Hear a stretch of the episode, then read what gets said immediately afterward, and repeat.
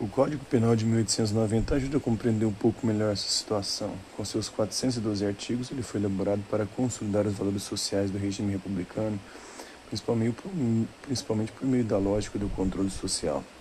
Além de criminalizar práticas religiosas e culturais de origem africana, como a capoeira, o texto tratava da repressão à ociosidade, punindo a vadiagem que não tinha emprego, não possuía domicílio fixo, praticava mendicância e ocupava-se de trabalhos considerados ofensivos à moral e aos bons costumes, era daquele momento em diante passivo de punição. Assim também aconteceu depois do cercamento dos campos na Inglaterra, tanto que tinha punição para quem não se inseria no mercado e se, e se submetia às condições de trabalho muitas vezes desumanas se você não se enquadrasse nesse tipo de trabalho, você poderia é, ter sua orelha cortada, sua mão cortada e ser preso e várias outras práticas e punições.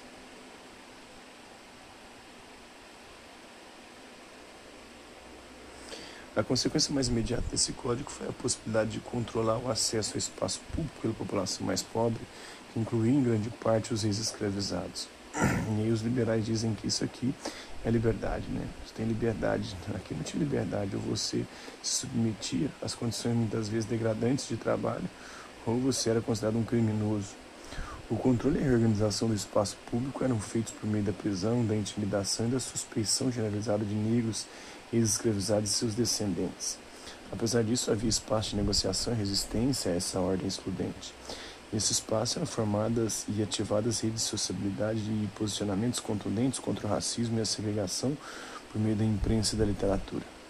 Desde as últimas décadas do século XIX, indivíduos e grupos negros utilizaram a imprensa para tratar de assuntos que consideravam importantes expor suas ideias sobre os rumos do país, enfrentamento dessas questões, o uso de instrumentos legais para promover a cidadania e o combate aos estigmas sociais criados pelo discurso racial foram registrados nas páginas de jornais assinados por pessoas negras e dirigidos a elas.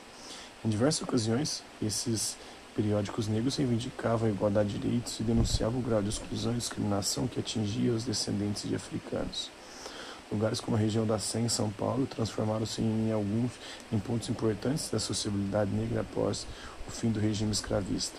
A chamada imprensa negra paulista, ainda nos primeiros anos da República, foi representada pelos jornais A Pátria, de 1889, o Baluarte, de 1903, o Propugnador, de 1907, a Pele, de 1911, o Combate, de 1912, o Patrocínio, de 1913, o Menelite, de 1915 e uma infinidade de outras publicações.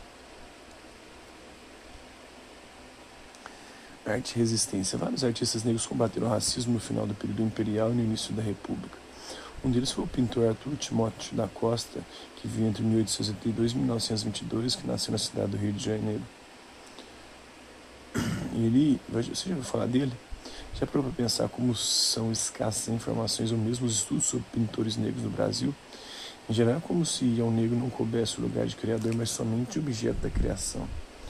Arthur seu irmão, também pintor João Timóteo da Costa, que viveu de 1879 a 1932, estudaram na Escola Nacional de Belas Artes e foram importantes artistas do início do século XX. Em 1907, Arthur ganhou como prêmio uma viagem ao exterior oferecida pela Escola Nacional de Belas Artes e foi com seu irmão para Paris, na França. Em 1911, ele participou dos trabalhos de decoração do pavilhão brasileiro da Exposição Internacional de Turim, na Itália. O pintor tinha acesso ao universo da elite carioca, pois atuou como decorador e paisagista. Enquanto circulava em meio a essa clientela endinheirada, Arthur Timóteo da Costa apresentou um olhar bastante crítico a ela, que excluía cada vez mais a população negra e pobre. Em suas obras, como o Retrato de Negro, reproduzida, é, os personagens centrais eram negros, homens e mulheres que a elite brasileira procurou apagar de suas representações da nação.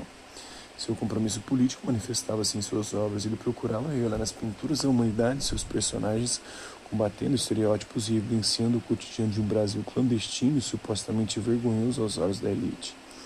Como é possível notar, apesar das adversidades da violência e das perseguições de toda a ordem, houve no final do século XIX e início do XX participação significativa de negros na arte, eles conseguiram se expressar nas diversas regiões do Brasil republicano, apesar das tentativas de silenciamento e de um projeto de modernidade excludente, e seu legado chegou à atualidade.